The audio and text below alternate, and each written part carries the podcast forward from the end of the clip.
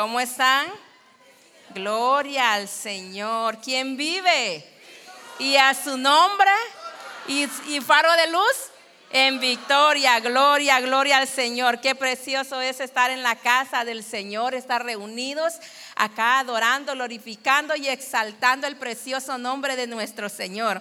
Como ya lo dijo el pastor Pablo, nuestro pastor Recino no está, pastor, le extrañamos, sabemos que es necesario, ¿verdad? Que tenga que estar también, hay ovejas que necesitan de su pastor. Y sabe, hermano, que muchas veces los momentos que más uno puede recordar que agradece son en estos momentos de, dolor, de, quebranto. Cuando su pastor está al lado de usted, hermano, eso es maravilloso. Primeramente, el pastor de pastores, pero también tenemos al Señor por alguna razón poderosa. Pone pastores aquí en esta tierra para que nos pastoreen. Bendecimos la vida de nuestro pastor y de todos los pastores, ¿verdad? Gloria al Señor. Vamos a abrir nuestras Biblias en lo que los jóvenes van pasando. Quiero llevarlos al Nuevo Testamento. Vamos a ir a la carta a los romanos, la carta que escribe Pablo allá a los romanos, por favor. Vamos a ir al capítulo 12. Vamos a leer del versículo 1 y 2 y hoy vamos a estar leyendo la Reina Valera. Gloria al Señor. Y la palabra del Señor se lee en el nombre del Padre, del Hijo y de su Santo Espíritu. Así que Hermanos, os ruego por las misericordias de Dios que presentéis vuestros cuerpos en sacrificio vivo, santo, agradable a Dios, que es vuestro culto racional.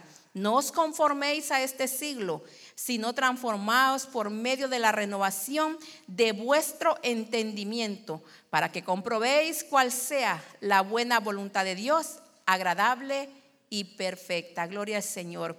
Gracias te damos, Señor Jesús, en este día. Gracias por tu amor, por tu misericordia. Gracias Señor por darnos el privilegio de adorarte, de glorificarte y de exaltarte. Gracias Señor porque antes éramos ciegos, sordos y no sabíamos, no te conocíamos.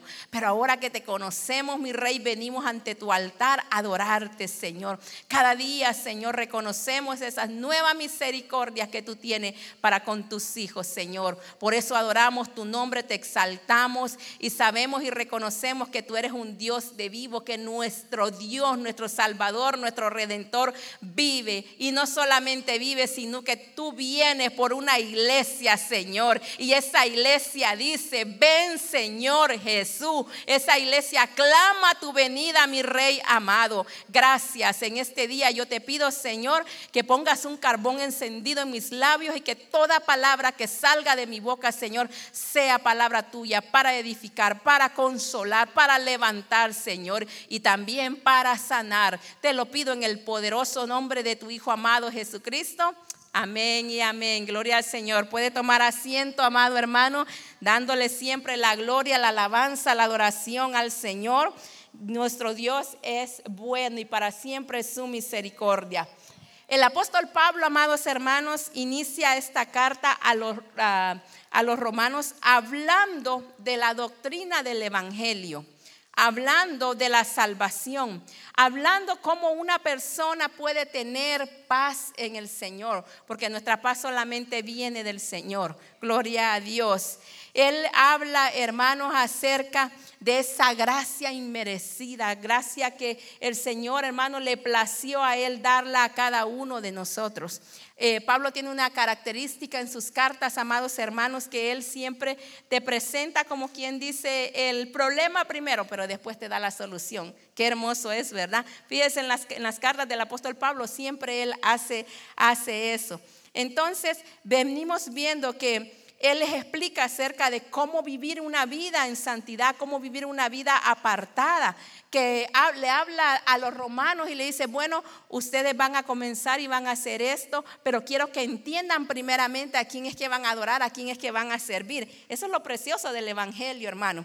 Así que mi deseo en esta ya mañana tarde es que todos podamos examinarnos a la luz de la palabra, que todos podamos entender cómo está nuestra vida, cómo está nuestra relación con el Señor. Todos podamos eh, eh, en este día, amados hermanos, entender en qué posición estoy, qué me falta, qué qué es lo que el Señor espera de nosotros o qué es lo que yo puedo entregar y qué es lo que le puedo dar a nuestro Rey, a nuestro Salvador. Quiero compartir tres puntos que el eh, apóstol Pablo habla en esta carta de los romanos. Y miren, hermanos, el primer punto está ahí en primera de Romanos 3:23. Y dice, le dice Pablo a los romanos, Romanos 3:23, dice, por cuanto todos pecaron y están destituidos de la gloria de Dios. La buena noticia del Evangelio comienza con la mala noticia para los romanos y para nosotros también podríamos decir. ¿Por qué es una mala noticia? Porque eh, Pablo viene y dice, quiero que vean la condición en que ustedes se encuentran. Porque la palabra dice que todos somos pecadores, ¿verdad? Que todos estábamos destituidos de esa gracia, de esa misericordia, gloria al Señor. Entonces Pablo les dice, les presenta este evangelio, les habla la... la eh, como ellos, la condición que ellos tienen en ese momento. Pero déjeme decirle que por el Evangelio dice las, buenas nuevas, gloria al Señor. Entonces viene Pablo y dice, pero no se preocupen, porque no todo está perdido. En el Señor siempre hay solución, amada iglesia. Te alabamos, Señor. Y lo segundo que Pablo le dice a los romanos está en Romanos 5.1. Les dice, justificados pues por la fe tenemos paz para con Dios por medio de nuestro Señor Jesucristo. Gloria al Señor. Te alabamos, Señor. Después de haberles dicho, bueno, todos somos pecadores, todos estábamos apartados de la gracia del Señor, pero ahora les traigo la solución les quiero decir que somos justificados. ¿Por medio de qué? Por medio de la fe. ¿En quién? En de nuestro Señor Jesucristo, nuestro Salvador. Él es el que nos ha justificado, Él es el que nos ha perdonado, Él es el que nos ha limpiado. Gloria al Señor. Él es el que nos ha dado identidad, Él es el que nos ha dado una nueva vida y una nueva vida en abundancia. Eso es lo que Pablo le estaba explicando. Alabe, glorifique al Señor. Gracias, Señor. Entonces, después de explicarle, decirles el problema, la solución. Pablo le dice, el tercer punto es, ahí está en Romanos 8.1 y dice, ahora que ustedes ya entendieron la condición, ahora que también ustedes entienden que hay una solución, Romanos 8.1 dice, ahora pues, ninguna condenación hay para los que están en Cristo Jesús. Los que no andan conforme a la carne, sino conforme al Espíritu. Gloria, gloria al Señor. Mire qué hermoso es el Evangelio porque Pablo lo lleva de la calamidad del hombre, porque es una calamidad. Vivir sin el Señor es una calamidad. Entonces de esa calamidad, de esa miseria humana, Pablo lo lleva y lo lleva a la confianza que tenemos que tener, que es en Cristo Jesús. Gloria a Dios. El pecado no se separaba, hermanos. El pecado nos separaba de nuestro Señor. Pero gracias a Él, gracias a ese sacrificio y gracias a esa gracia inmerecida, es que usted hoy y yo tenemos acceso directo al trono de la gracia. Porque el Padre está intercediendo, nuestro Salvador, nuestro Redentor, intercede por usted y por mí. Te alabamos, Señor. Y lo más hermoso, Pablo le dice, ¿saben qué? Ninguna condenación hay para los que están en Cristo Jesús. Si usted es una nueva criatura, no le crea la mentira al enemigo que usted tiene que pagar por lo que hizo. Dice el Señor que cuando usted y yo llegamos a los pies de Cristo, hermano, dice que todo el pasado quedó atrás. El Señor borró, hizo eh, una, nueva cuenta en nuestra vida. Él dice, ok, olvídate de lo que ya, ya no vivas del pasado. Ahora yo estoy haciendo cosas nuevas y esas cosas nuevas es las que Pablo le dice a los romanos, yo quiero que ustedes las experimenten por la gracia, por la misericordia de Dios. Ahora ustedes no tienen que vivir una vida de condenación, porque para eso vino Cristo Jesús, para libertarnos, para salvarnos. Gloria al Señor. Dele fuerte aplauso al Señor. La gloria es para Dios. La alabanza es para el Señor. Toda la adoración es para nuestro Rey. Gracias Jesús. Así que del capítulo, del, capítulo del 9 al 11, eh, Pablo habla eh, acerca del trato de Dios con Israel. Y miren, este, este el libro de Romanos es precioso, hermano. Y no se lo pierda. Un paréntesis. El día martes comienza una enseñanza poderosa todo basado en el libro de Romanos. Vamos a estar hablando como dos meses más o menos acerca y estudiando todo el libro de Romanos. A usted le interesa, a usted quiere conocer, venga los martes, venga a orar. Le esperamos acá a las 7 de la noche. Bueno, seguimos. Entonces Pablo dice del capítulo 9 al 11 habla acerca de el pueblo de Israel o el trato con Israel. Mire lo interesante, me gusta la manera como Pablo explica, como Pablo enseña. Es que la palabra, hermano, la palabra es sencilla. ¿Sabe cuándo es sencilla? Cuando usted y yo le pedimos al Espíritu Santo que nos ayude a poder comprenderla y a entenderla. Te alabamos, Señor. Así que he titulado esta enseñanza en este día, a Santidad, entrega total. Santidad, entrega total. El Señor lo quiere todo. El Señor no quiere tu 5%, el Señor no quiere tu 10%. ¿Sabe? Le decía a la iglesia en la mañana que muchas veces el problema número uno de los matrimonios, el fracaso que tienen, es porque llegan y dicen, yo te entrego mi 50% y tú me entregas tu 50%. Eso no es así. A mí el 50% de mi esposo no me sirve, a mí me sirve el 100%. Lo mismo a él, yo tengo que darle el 100% y el Señor dice, yo quiero una entrega total, yo lo quiero todo. No es que sea un Dios egocentrista, hermano, sino que cuando Él te dice, dámelo poco, porque mire, hermano, si usted se pone a pensar, lo que tenemos nosotros no es gran cosa, pero en las manos de Dios, hermano, eso es poderoso. Dice el Señor, entrégamelo y verás que yo cómo lo voy a convertir, yo lo voy a cambiar. Ese es el Dios al cual usted y yo le servimos. Gloria al Señor. Quiero contarles un, narrarles una pequeña historia antes de entrar ya de lleno en la, en la predicación. Cuentan que ustedes se recuerdan en las congregaciones antes o ustedes fue, o aún hay algunas congregaciones, hermano, que para recoger la ofrenda usan un plato redondo, ¿verdad? ¿Se acuerdan? Sí, sí, yo también me acuerdo. Gloria al Señor. Entonces comienzan los ujieres o los servidores a pasar el, el plato de la ofrenda y en eso llega el servidor a donde está un niño. Y el niño le dice al servidor, tú podrías poner el plato en el piso. El servidor le dice, el plato en el piso, ¿por qué quieres que yo ponga el plato en el piso? Le dice el niño, ven, le dice al oído, yo quiero que tú pongas el plato en el piso, porque como yo no tengo dinero, no tengo nada que darle al Señor, yo lo que quiero es que tú pongas ese plato ahí y yo me voy a entregar. La ofrenda que le voy a entregar al Señor soy yo mismo por completo. Gloria a Dios. Y ese silencio que acaba de haber aquí, me imagino el silencio cuando el Señor, usted y yo le decimos, yo me quiero entregar por completo. El Señor manda a callar los ángeles. Dice, alguien dijo que se quiere entregar por completo. Y cuando tú le dices al Señor que te quieres entregar por completo, el Señor dice, ahora verás lo que yo voy a hacer contigo. Ahora verás cómo yo te voy a usar para mi gloria, para mi alabanza y para mi adoración. Santidad, amado hermano, es una entrega total. Todo, rinda todo lo que usted es. Te alabamos, Señor. Así que en este día, hermano, quiero que nos, que nos examinemos. Quiero llevarlos a la palabra. Mire, Pablo les enseña la manera de la doctrina. Pablo les enseña la teología. Y les decía a los hermanos en la mañana, esto es como cuando alguien va a la universidad. Lo que tú en la universidad aprendes es la, la teología, ¿verdad? Eso es lo que te enseñan. Entonces, pero ya cuando te entregan a ti un diploma, y qué lindo es recibir esos diplomas, ¿verdad?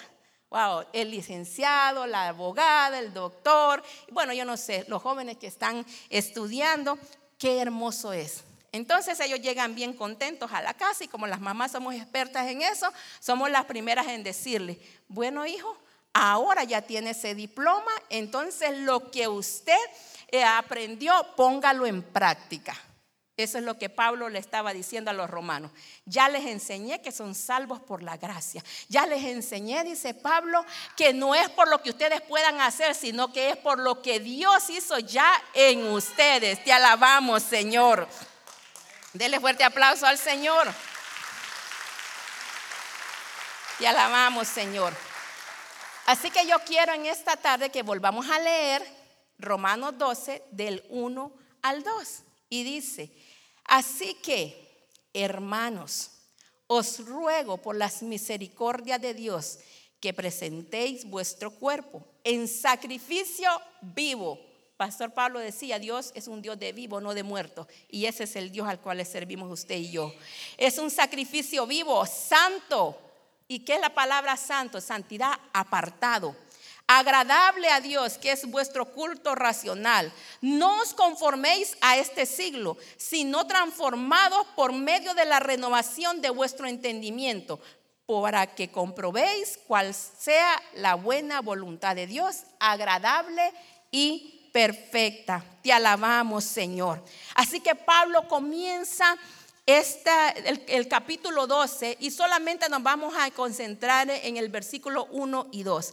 Pablo le dice a los romanos, ok, examínense, ¿cómo está tu relación? Lo más importante de la relación, hermanos, es nuestra relación, gloria al Señor, es nuestra relación eh, eh, vertical con el Señor, gloria a Dios. Esa es la primera relación que nosotros tenemos que cuidar. ¿Cómo está nuestra relación con Dios? ¿Cómo está mi relación, mi comunión? ¿Cuánto tiempo le estoy dedicando a Él? Porque si yo tengo una buena relación, hermano, vertical, mis relaciones horizontales van, a estar bien. Voy a estar bien en mi familia, voy a estar bien en mi trabajo, voy a estar bien en, eh, eh, en el privilegio que tengo como líder, como servidor. Si yo estoy bien alineada con la voluntad de Dios, todas las otras relaciones van a estar bien. Entonces eso es lo que Pablo les decía a los romanos. Vamos a hablar de tres áreas en, este, en esta tarde, hermanos. Tres áreas que el Señor quiere. Tres áreas que el Señor quiere y anhela que nosotros le entreguemos a Él. La primera es, es el área física, es una rendición total, no a medias. Por eso les dije, el 50 no sirve. Aún el 99.99 tampoco. No se quede con nada, entrégueselo todo al Señor. Porque hay veces le dicen, bueno, eh, hacen una prueba de paternidad y dicen, bueno, la posibilidad es 99, 99 puntos. Hay un punto por ahí que queda como alguna duda, ¿verdad? y si al caso no será, volvamos a hacer ese examen. Pero con Dios no es así. Dios dice, yo lo quiero todo, una entrega física, una rendición total. Romanos 12.1 dice, Así que hermanos, os ruego por las misericordias de Dios que presentéis vuestros cuerpos en sacrificio vivo. Mire, Pablo está hablando aquí del cuerpo. Nosotros los cristianos siempre hablamos del alma. Decimos, bueno, con que se salve mi alma. Bueno, mire, no es que Pablo se esté contradiciendo. Es algo bien interesante que tenemos nosotros que aprender, que al Señor le interesa todo, absolutamente todo de usted. Y vamos a entender por qué es tan importante el cuerpo, así como Pablo le está diciendo a los romanos. Pablo está diciendo que para entender esta entrega total, mire, para que usted y yo, hermanos, se nos haga fácil entender por qué yo me tengo que entregar al completo, al ciento por ciento a Dios, es importante que usted y yo entendamos. Pablo dice aquí, os ruego por las misericordia de Dios. Cuando usted y yo entendemos las misericordias de Dios, cuando entendemos que la misericordia de Dios se renueva cada mañana, gloria al Señor, y entendemos esa palabra misericordia, nuestra entrega va a ser total. ¿Sabe qué significa misericordia? La palabra misericordia está compuesta de dos vocablos y de dos palabras en latín. La primera que dice miseri que viene de la palabra miseria, oiga bien, misericordia, miseri. Esa palabra viene de la palabra miseria. Y la palabra, la segunda que dice cordia, viene de la raíz cardio. Para los que son médicos entenderán que tiene que ver con el corazón. Entonces, ¿cómo entendemos esta palabra? Ahora tenemos miseria y corazón. En otras palabras, el corazón de Dios, amada iglesia, se conmueve por la miseria humana. ¿Cuántos entienden que usted y yo estábamos en miseria antes de llegar al Señor.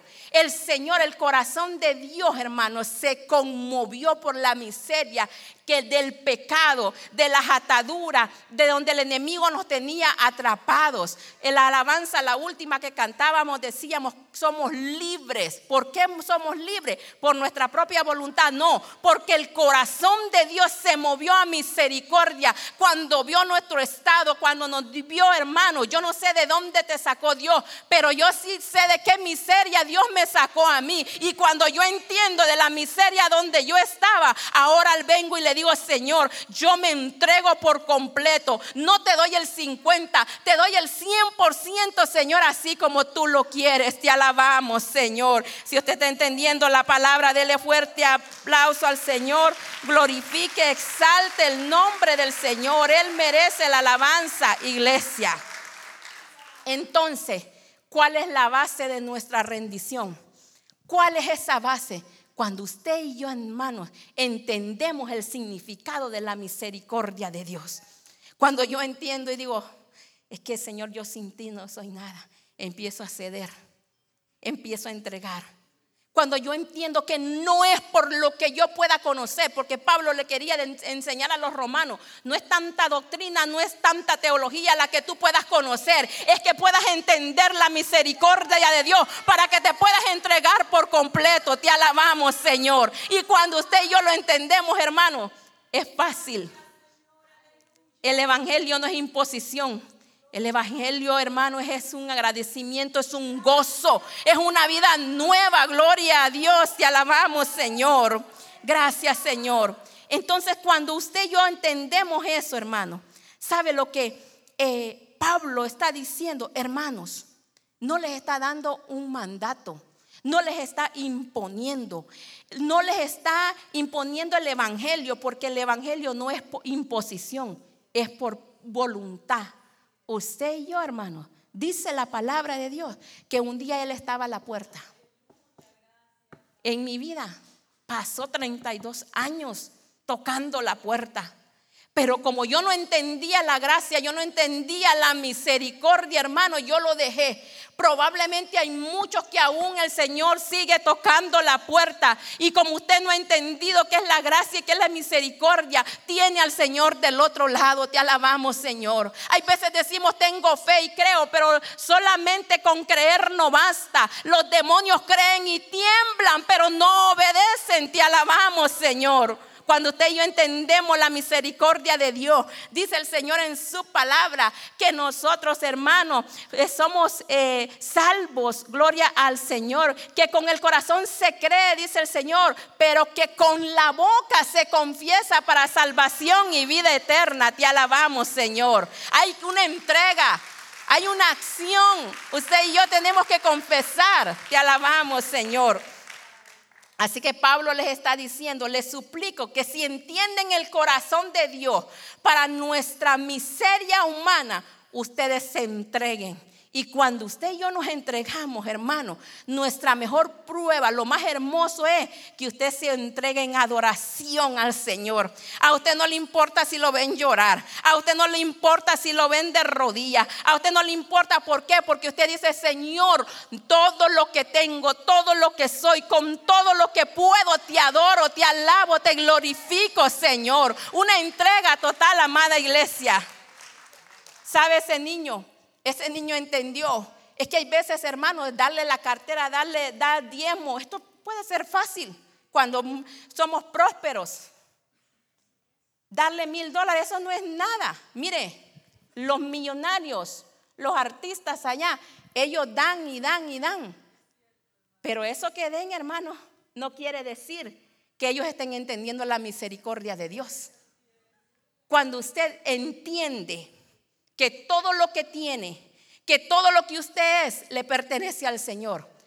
Hace un día, hace una semana atrás, estaba escuchando al pastor Miller Montoya, ustedes lo conocen. Él estaba predicando y él dice, hace poco a él le, robaron. Eh, entonces lo asaltaron, le robaron, él dice, una cantidad de dinero. Y dice, ¿sabe hermano? A mí no me molesta No me preocupa tanto lo que económicamente se pudieron haber llevado. Lo que a mí me, me, duele es que dice que eh, cuando le robaron, le robaron una Biblia. Y esa Biblia, dice, él lo había, la había llevado para diferentes lugares. Él la tenía en diferentes lugares. Y dice, eso me duele. Pero en aquello que yo estaba, Señor, mira mi Biblia, mira, Señor, mira esto. Estaba el pastor Mil.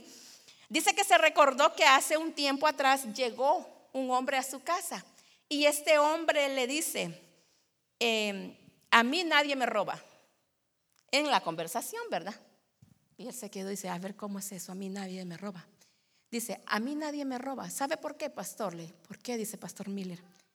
Porque lo que yo tengo no es mío y el que me roba a mí, le roba a Dios. Wow.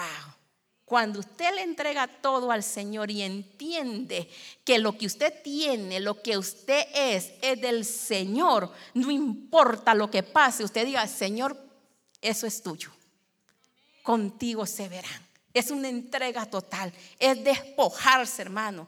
Dice, presentéis vuestros cuerpos, que sean como sacrificio vivo. Sabe que en la Biblia hay dos ejemplos de lo que son sacrificios vivos. Em, ¿Se acuerda que cuando se llevaba una ofrenda al altar, se llevaba un becerro? Hermanos, ¿cómo lo tenían que poner en el altar? Lo tenían que poner muerto, ¿verdad? Primero lo tenían que matar.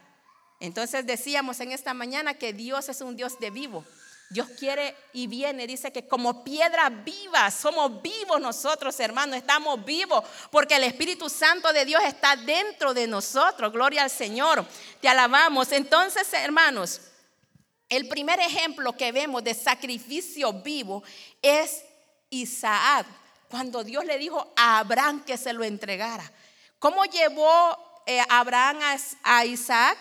Lo llevó vivo, ¿verdad? Hasta el, niño cargó la leña para el sacrificio. Después dice, ¿cómo lo pone en el altar? Lo pone vivo, ¿verdad? Al final de eso, hermano, ¿cómo sale Isaac de ese altar? Sale vivo. ¿Por qué? Por las misericordias de Dios. Porque si usted se entrega, hermano, si usted le cree al Señor, de esa prueba, hermano, usted va a salir vivo, va a salir victorioso, porque hay una entrega, hay una rendición total. Y eso es lo que Dios quiere de nosotros, que le, le entreguemos todo. El otro sacrificio vivo es Cristo, por su propia voluntad. Dice su palabra que a Él nadie le quitó la vida, Él la entregó por amor, porque se compadeció, porque vio la miseria en que estaba el hombre caído, amado hermano, porque él dijo, miró a la derecha, miró a la izquierda y dijo, no hay nadie que pueda hacer misericordia, no hay nadie que pueda pagar el precio. ¿Y que dijo nuestro amado Salvador? Hemi aquí envíame a mí. El corazón de Dios se movió a misericordia. Entonces, hermano, al tercer día, ¿cómo salió nuestro Señor? Salió vivo. Te alabamos, Señor. Gracias, Jesús. Y lo más hermoso es que hoy sigue siendo nuestro sumo sacerdote, que está a la derecha del Padre, acusándonos. No, está intercediendo por la iglesia. Te alabamos, Señor. Ese es el Dios al cual usted y yo le servimos, amada iglesia. ¿Sabe? Pablo dice una cosa. Si entiendes las misericordias de Dios, la entrega a Dios, hermano, no va a ser doloroso. Va a ser, hermanos, un gozo servirle a Dios. Porque cuando entendemos lo que Él hizo por nosotros, en agradecimiento, en alabanza, en adoración, nosotros nos vamos a entregar este cuerpo completamente. ¿Y por qué el cuerpo? ¿Qué es el cuerpo? El cuerpo son mis pies, el cuerpo son mis manos, el cuerpo son mis ojos, el cuerpo, hermano, mis oídos, el cuerpo es mi lengua, el cuerpo es mi boca. Ese es el cuerpo, lo que el Señor está pidiendo. Primera de Corintios 6, 19, 20 dice, o ignoráis que vuestro cuerpo es templo del Espíritu Santo ¿Por qué quiere el cuerpo? ¿Por qué le interesa al Señor que cuidemos este cuerpo? Porque aquí mora el Espíritu Santo de Dios, el cual dice está en vosotros, el cual tenéis de Dios y que no sois vuestro. Hermano, cuando usted viene a los pies de Cristo, ya usted y yo no podemos decir, yo con mi cuerpo hago lo que quiera. Al fin y al cabo, el alma le pertenece al Señor. No, usted y yo le tenemos que rendir y nos vamos a rendir al Señor completamente. ¿Por qué? Porque en este cuerpo, hermano, es a donde habita la presencia. Esta es la casa, esta es la morada del Espíritu Santo. Y no nos pertenecemos a nosotros, sino que le pertenece a Él. Porque habéis sido comprados, oiga bien, comprado por precio. Glorificad pues a Dios en vuestro cuerpo y en vuestro espíritu, los cuales son de quién? De Dios. Y si este cuerpo y el espíritu es de Dios, le vamos a decir nosotros, solo te entrego el 10%, Señor. Mm. Bueno, así que la primera entrega que Dios pide de nosotros, si queremos tener una entrega total, primero, dame ese cuerpo. Vamos a ver. El cuerpo dice la Biblia, oiga bien, la Biblia dice algo bien interesante. Dice que el cuerpo no es para la fornicación, no es para el pecado sexual. El cuerpo es un instrumento ahora, ¿para qué? Para la gloria de Dios. Ese cuerpo usted y yo lo vamos a utilizar para glorificar, para exaltar a nuestro rey y a nuestro amado. Cuando nuestros ojos, hermanos, comienzan a ver aquello que no glorifican a Dios, el cuerpo empieza, hermanos, a alejarse y ya no está glorificando a Dios. Cuando un hombre, un hombre casado, una mujer casada, empieza a ver a otra mujer o a otro hombre, ese cuerpo ya no está glorificando a Dios. Cuando mis oídos empiezan a escuchar aquellas cosas que no glorifican a Dios, el cuerpo ya no está glorificando a Dios. Cuando mi boca empieza a ofender, a hablar de la vecina, de la amiga, de la hermana, del compañero, del, del trabajo, esa lengua, esa boca, hermano, ese cuerpo ya no está glorificando a Dios, ya no es para la gloria de Dios. La palabra nos dice, la palabra de Dios nos dice que de una fuente no puede salir agua dulce y aguas amargas o aguas saladas. La misma boca, la misma lengua con la que usted venimos, levantamos las manos, glorificamos a Dios y, adoramos a Dios aquí. Esa misma lengua y esa misma boca al salir del parqueo, tuvimos en el parqueo o estando aquí, tuvimos una situación y empezamos a decir palabras, empezamos a maldecir, empezamos a decir algo, a pelear, a criticar, ya ese cuerpo ya no está glorificando al Señor. Te alabamos, Señor. Si queremos ser una iglesia, hermanos, que haga un impacto, primero tenemos que nosotros glorificar a Dios con qué? Con todo nuestro cuerpo. ¿A dónde van nuestros pies? Glorifica, jovencito, hermana, hermano, caballero, a donde usted está yendo, está llevando sus pies, está llevando su cuerpo. ¿Estamos glorificando realmente a Dios? Te alabamos, Señor. Entonces, una entrega total. ¿De qué? Primero de nuestro cuerpo. Lo segundo, la segunda área que le interesa a Dios es la renovación de nuestra mente, es nuestra mente. Oiga bien, usted puede decir, no, pues que mis pensamientos son mis pensamientos. No, porque en el momento que nos rendimos, que nos entregamos al Señor, esos pensamientos tienen que glorificar, esos pensamientos tienen que estar en el Señor y no en lo que dejamos atrás es una renovación intelectual, una renovación de la mente. Romanos 12.2 dice, no os conforméis a este siglo, sino transformados por medio de la renovación de qué? De vuestro entendimiento. No se adapten, no se amolden, no se conformen, no se dejen engañar, no dejen que, que, vengan y llenen su mente de cosas que el enemigo quiere hacer, sino que dice el Señor, ahora que ya entendiste que eres salvo por gracia, ahora dice el Señor que ya entregaste tu cuerpo para gloria mía, ahora yo quiero tu mente. ¿Para qué? Porque yo quiero que tú me permitas transformar tu mente. ¿Por medio de qué? Por medio de la palabra. Te alabamos, Señor. Este es un tema, hermanos, muy importante. Así que ninguno de nosotros nació cristiano. ¿Alguien nació cristiano?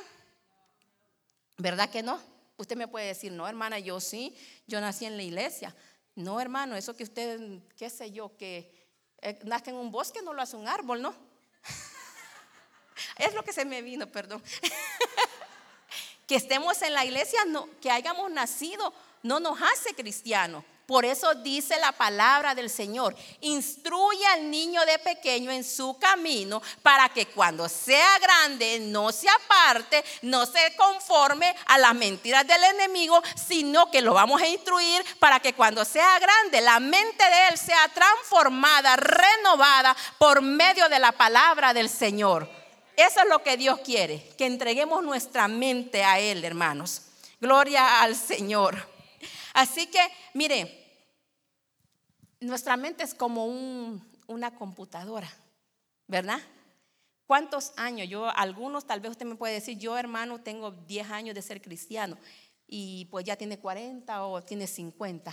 Entonces, hermano, antes de que llegara a Cristo, esa computadora estaba siendo conformada, estaba siendo, hermano, con, lo que el mundo, con la información que usted había recogido por ahí, por donde quiera que usted iba, ¿verdad? Entonces llegamos al camino, llegamos a los pies de Cristo.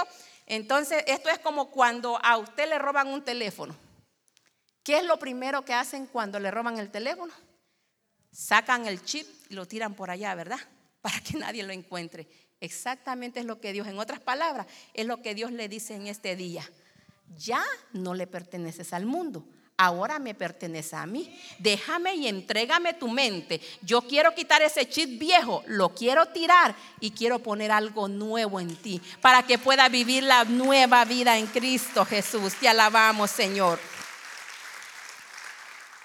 Hay dos palabras poderosas aquí, que son conformarse, así dice Pablo ahí, Romanos 12.2, no os conforméis, conformarse o transformarse, siendo transformados por medio de la renovación. Entonces, ¿qué es conformar? Conformar es una palabra compuesta, oiga bien, tomar forma.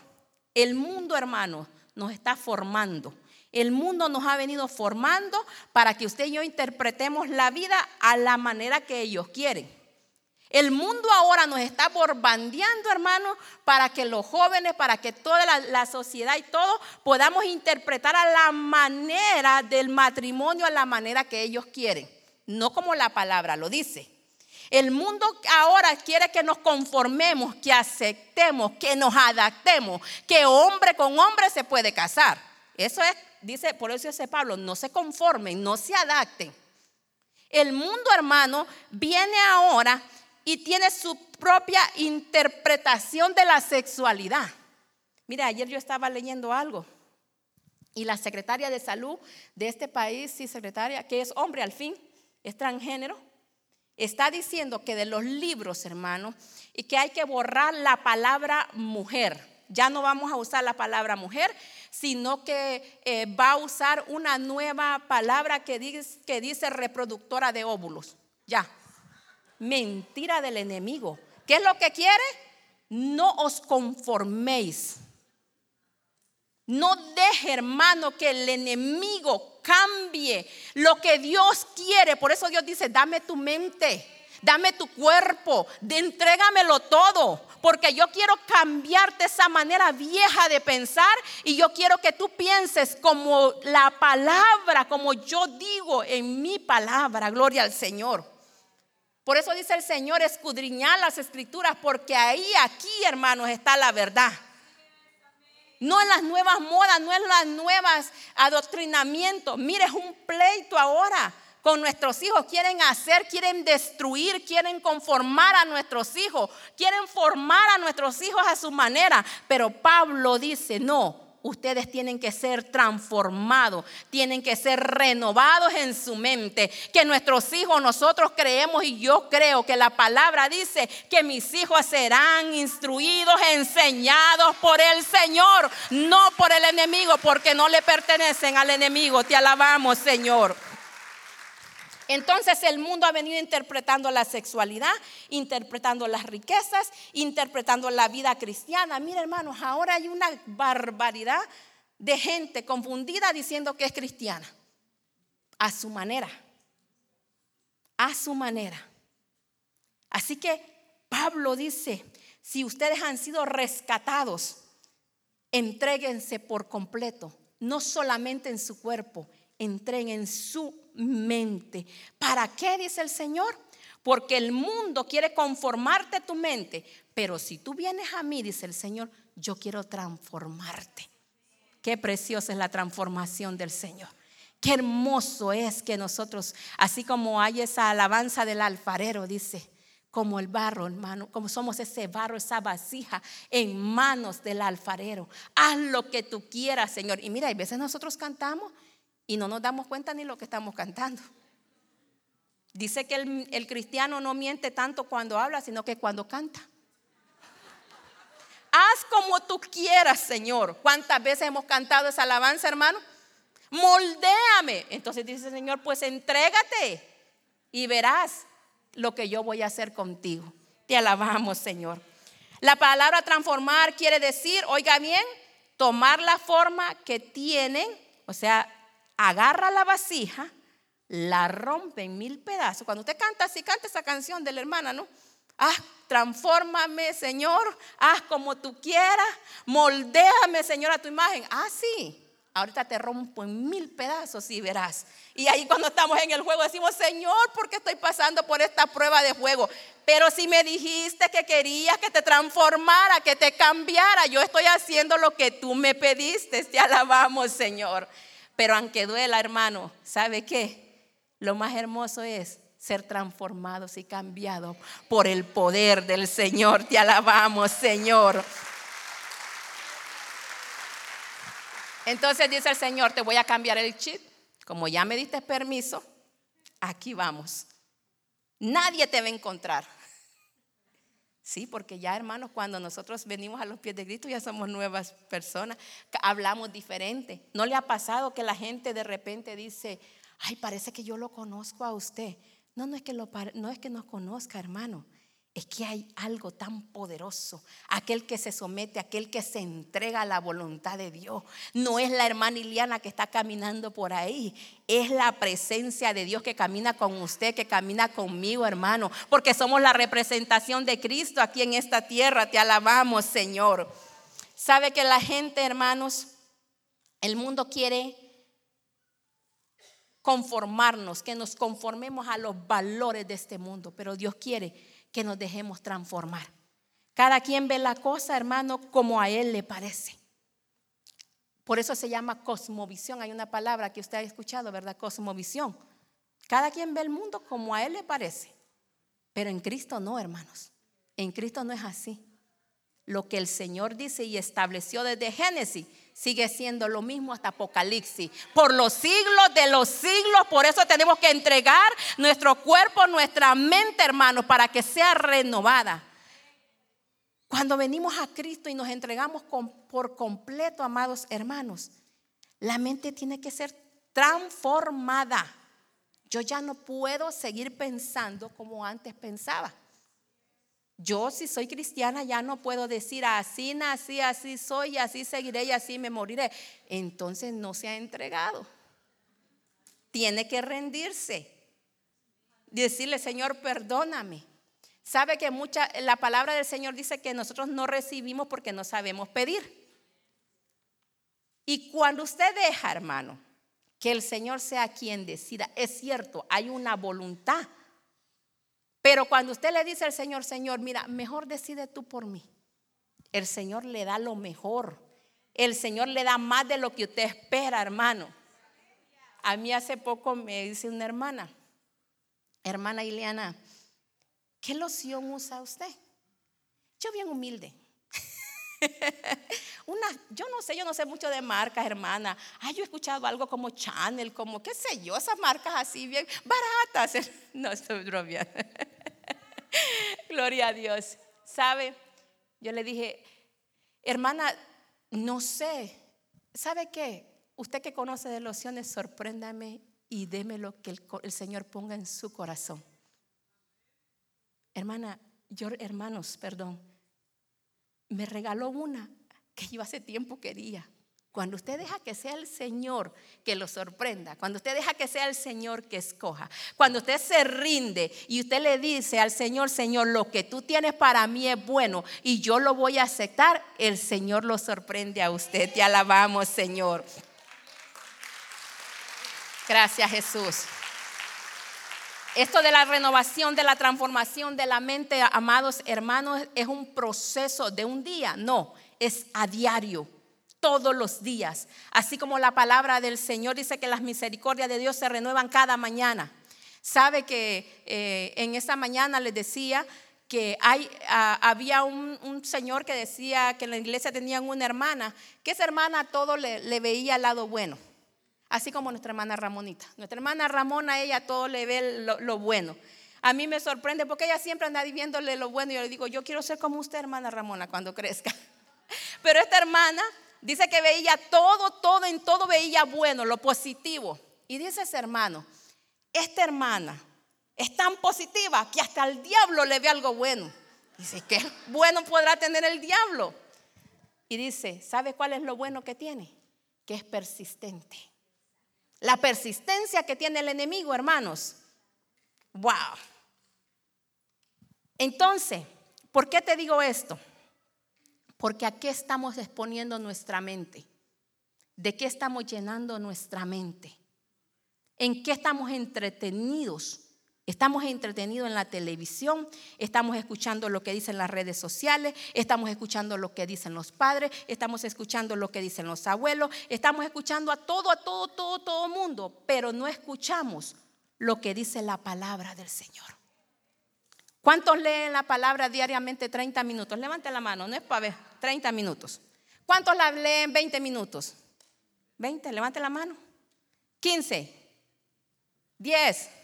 Cinco. Bueno. ¿Sabe qué, hermanos? Ese es el tiempo en el cual nosotros le dedicamos al Señor y le permitimos que nuestra mente sea renovada por el poder de la palabra. Y el resto del tiempo, hermano, estamos a merced de qué? Por eso que el enemigo dice, ah, no, cuando están leyendo la palabra, cuando está en la iglesia, pues ni me le voy a acercar, déjalo ahí. Hermano, si el que se conforma solamente a leer o a escuchar la palabra el domingo cuando viene acá, imagínese usted el resto de la semana está a merced del enemigo. Y aquel peor aún, aquel que es mesero. Usted entiende, ¿verdad? Imagínese, todo el mes pasa y solamente viene una vez. El Señor dice, vengan, déjame, entrégame, ríndete. Quiero una entrega total. No solamente me interesa tu cuerpo, me interesa tu mente. Te alabamos, Señor. No se conformen a este mundo, no se adapten, no dejen que el enemigo eh, venga a decirnos que está bien todos los cambios, todo lo que está haciendo, porque no es cierto. Seamos transformados, renovados por medio de la palabra. Mire lo que dice Efesios 4, 17, 24. Y este es Pablo, el mismo Pablo hablando, dice, mire, ¿qué es lo que tiene que hacer un nuevo cristiano? ¿Cómo es la vida de un nuevo cristiano? Dice Pablo. Así que les digo esto. E insisto, dice Pablo, en el Señor. No vivan más con pensamientos frívolos como los paganos, a causa de la ignorancia que los domina y por la dureza de sus corazones estos tienen oscurecido el entendimiento y están alejados de la vida que proviene de Dios. ¿Conoces a gente que está allá afuera alejado, en, están en oscuridad, hermano? Pensando cuánta maldad van a hacer. Han perdido, oiga bien lo que dice, lo que dice Pablo ahí en Efesios, han perdido toda vergüenza. Ya el enemigo ya no tiene vergüenza, hermano, ya no se esconde. Es literal, en la cara de uno se presenta. Se han entregado, dice, a la inmoralidad y no se sacian de cometer toda clase de actos indecentes. Hermanos, es allá afuera estamos viendo, es de verdad cosas, hermano, que estamos peor que en los días de Sodoma y Gomorra. No te está dando un indicio eso que la venida del Señor está pronto, está cada día más cerca. Por eso es que el Señor dice, entrégate por completo en cuerpo, mente, para que seas renovada, para que cuando la trompeta suene, hermano, usted y yo estamos preparados, estamos listos. Y la iglesia tiene que estar diciendo, ven Señor Jesús, ven Señor Jesús. Ese tiene que ser el anhelo de la iglesia. Te alabamos, Señor. No fue esta la enseñanza que ustedes recibieron acerca de Cristo. Si de veras se les habló y enseñó de Jesús según la verdad que está en él, con respecto a la vida que antes llevaban, o sea, lo que antes hacíamos nosotros, se les enseñó que debían quitarse el ropaje de la vieja naturaleza, la cual está corrompida por los deseos engañosos.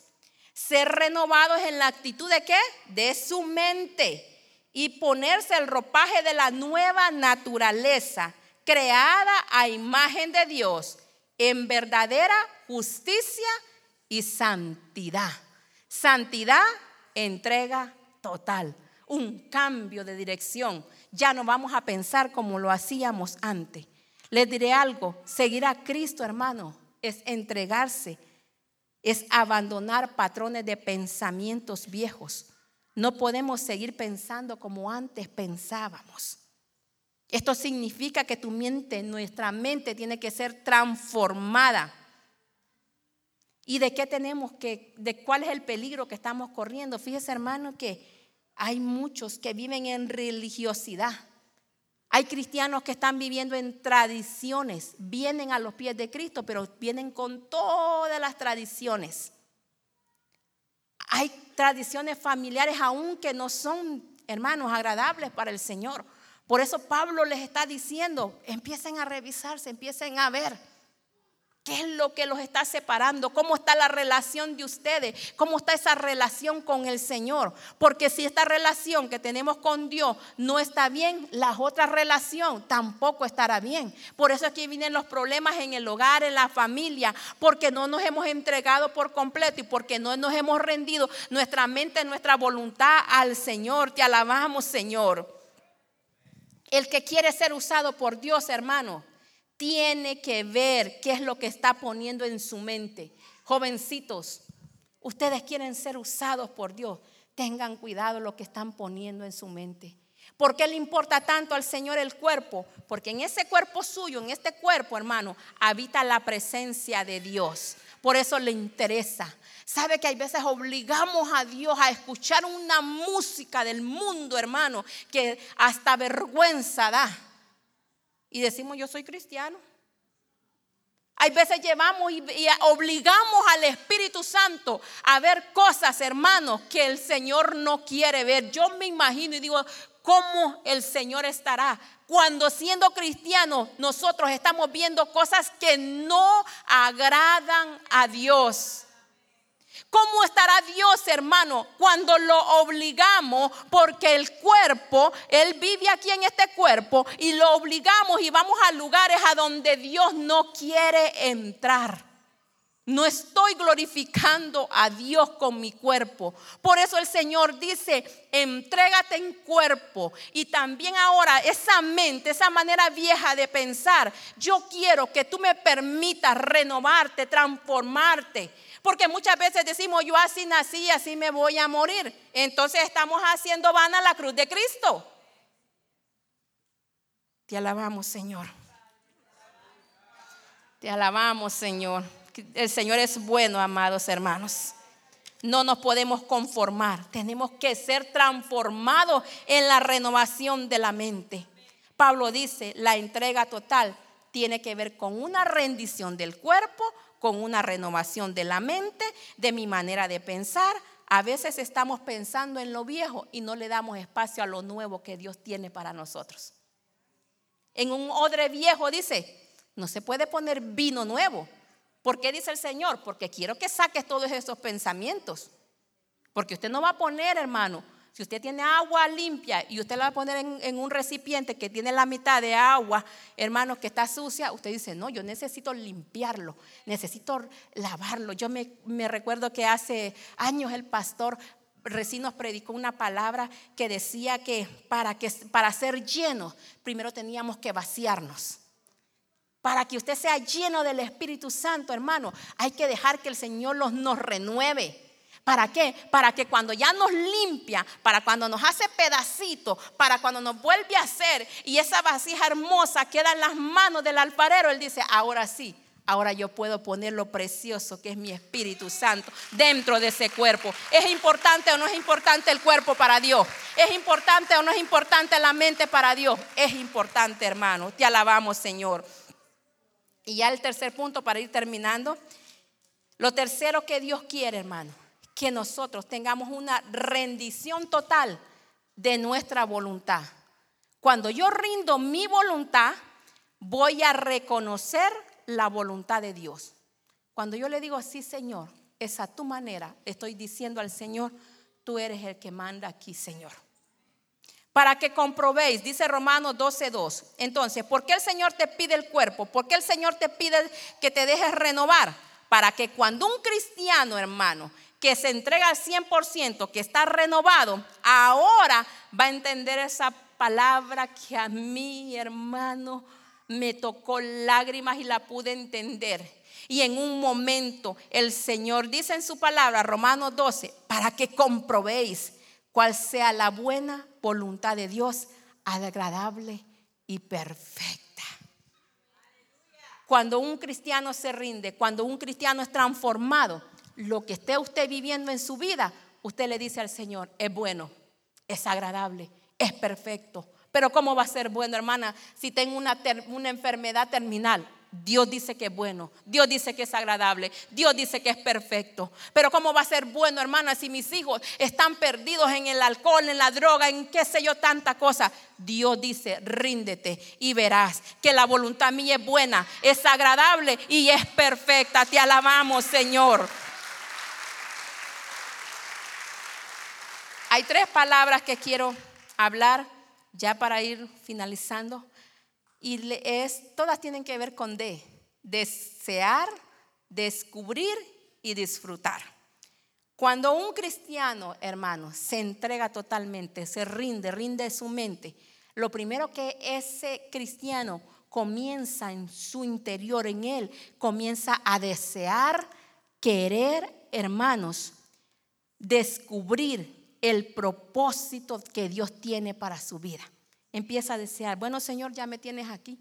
Pablo le dijo a los romanos, bueno, entonces ya les enseñé del, del capítulo 1 al capítulo 11, ya les enseñé que somos salvos por la gracia, ya les enseñé que no es lo que ustedes puedan hacer, ya les enseñé que, que no hay condenación. Entonces los romanos dicen ahora, bueno, entonces ahora ¿qué vamos a hacer? Hay que descubrir para qué el Señor te salvó. Hay que descubrir para qué el Señor te quiere tener aquí, no solamente para estar sentados, amados hermanos. Entonces, vamos a desear, yo deseo que el Señor se revele a mi vida y me diga, Señor, ¿qué es lo que tengo que hacer? Cuando lo deseo, viene la segunda parte que es el descubrir. Yo voy a ir al Señor y le voy a decir, Señor, yo quiero saber lo que tienes para mí, lo que tienes para mi futuro, lo que tienes para mi vida, lo que tienes para mi familia. Entonces, desear, descubrir. Cuando nosotros, hermanos, descubrimos lo que Dios tiene para nuestra vida, viene la tercera palabra que es disfrutar. ¿Sabe qué? La voluntad de Dios es hermosa cuando usted y yo como cristianos, hermanos, descubrimos el propósito que Dios tiene para nuestra vida. Nosotros no estamos aquí por casualidad. Nosotros no estamos aquí por estar ocupando un espacio. Aquí estamos con un propósito. Dime, Señor, ¿en qué me vas a usar? Dime, Señor, ¿por qué, Señor? ¿O para qué, Señor, tú me sacaste de la miseria donde yo estaba? Y ahora, Señor, tu corazón se conmovió. ¿Para qué, Señor? Para que yo te sirva. Mire, el Salmo 48 dice, Miren lo que decía el salmista. Porque esto es lindo, hermano, es hermoso. Cuando usted desea, descubre y disfruta. El salmista decía en el Salmo 48, el hacer tu voluntad, Dios mío, me ha agradado.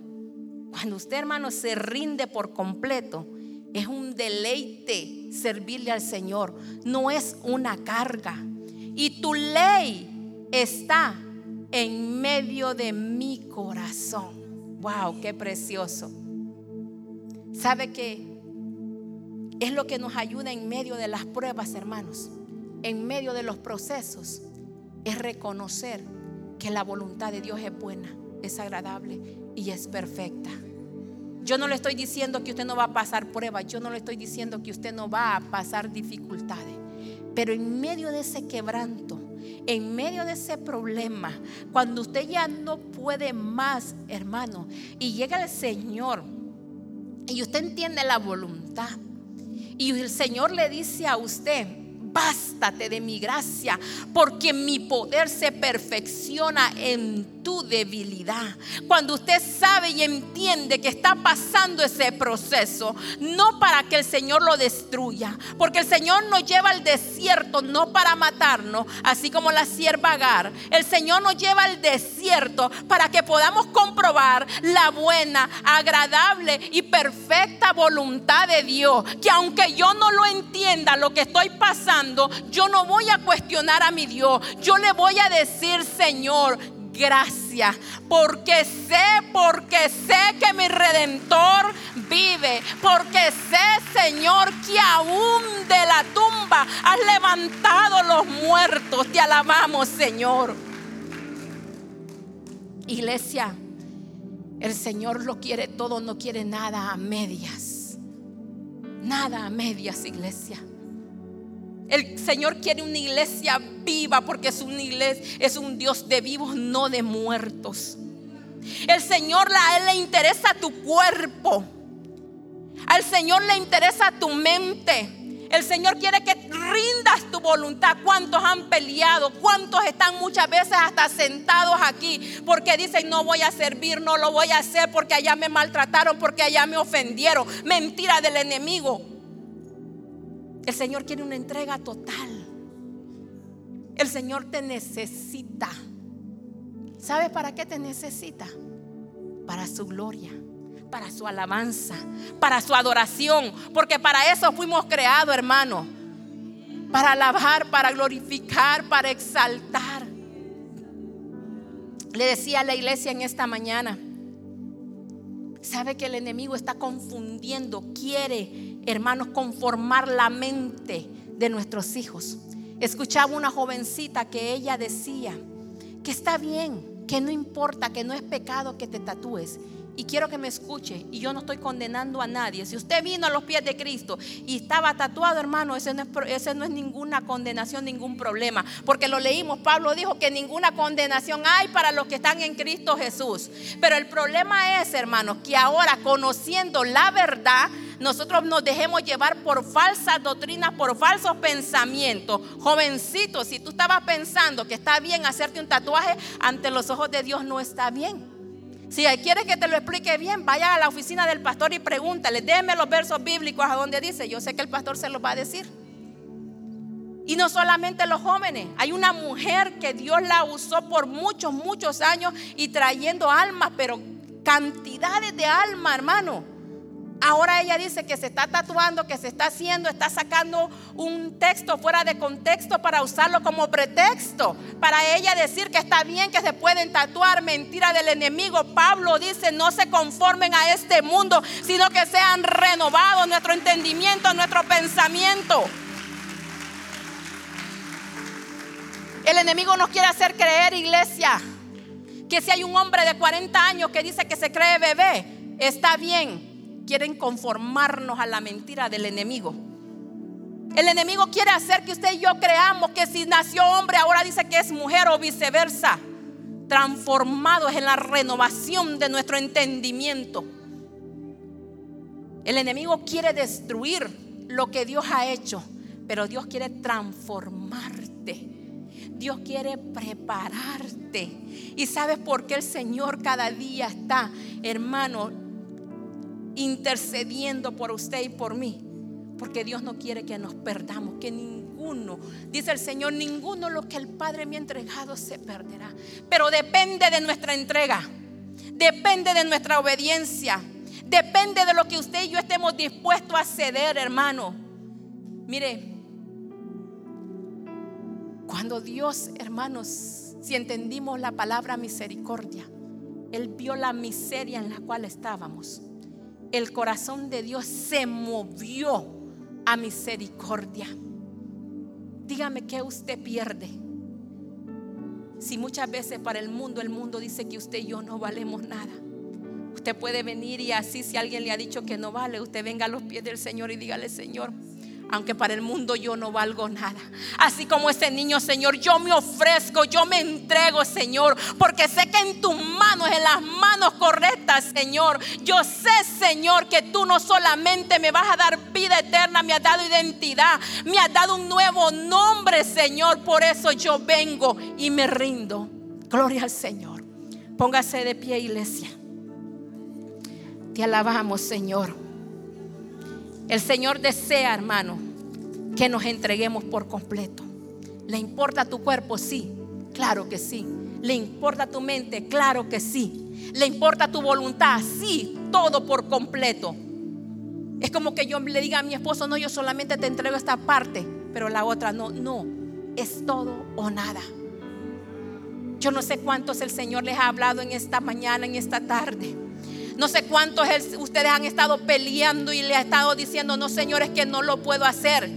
La buena noticia es que con, tu sola, con tus fuerzas tú no lo vas a hacer.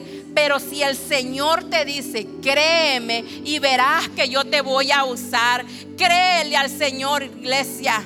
Entrégale. Si habrá alguien en esta tarde que quiera decirle, Señor, mira, yo, yo tengo fe, yo sé que tú existes pero me falta algo poderoso, me falta algo importante. Yo quiero, Señor, confesarte, reconocerte como mi único y mi suficiente Salvador personal. Me quiero rendir, Señor, a tus pies. Quiero que seas tú transformando mi vida. Mira, Señor, este vicio, Señor, esta manera vieja de vivir no he podido cambiarla. O a lo mejor ya llevas 20, 30 años en el Evangelio y estás luchando con, una, con un problema sexual, con una adicción, con algo que tú no lo puedes dejar ven al Señor y ven, entrégate a Él. La mayor prueba, hermanos, de entrega, de sacrificio total la hizo nuestro Dios en la cruz del Calvario. Allá en el huerto de Getsemaní el Señor dijo, lloró y sudó gotas de sangre. Y él le dijo, Padre, si es posible que pase de mí esta copa. Pero si no, Señor, que se haga tu voluntad. Porque tu voluntad, Señor, es buena, es agradable y es perfecta. ¿Dónde están aquellos que le dicen al Señor, aquí estoy? Mira, Señor, probablemente yo pueda pensar que no soy gran cosa pero en tus manos, Señor. Contigo, Señor, seré más que vencedor. Gracias, Jesús, porque tú has venido por una iglesia viva, por una iglesia santa, por una iglesia que se rinde, Señor, a tus pies, por una iglesia que reconoce, mi Rey amado, que separado de ti nada podemos hacer. Habrá alguien que diga, yo quiero al Señor, yo necesito. Habrá alguien que ya se cansó de llevar esa, esa cruz solito. Dígale al Señor, ayúdame Señor que yo no lo puedo. Toma tu cruz, dice el Señor, y anda. Todos los días, todos los días, todos los días tenemos que morir al yo. ¿Para qué? Para que Cristo viva en nosotros, amada iglesia. Es una entrega total. El Señor lo quiere todo. Ven y dile, Señor, aquí estoy. Aquí está mi vida. Aquí está mi familia. Aquí está el ministerio. Aquí está, Señor, lo que tengo en tus manos, Señor. Yo sé que tú lo vas a transformar. Aquí estoy, Señor, porque yo he entendido tu palabra en este día. Porque tu voluntad es buena, es agradable y es perfecta. Te alabamos, Señor. Adore al Señor.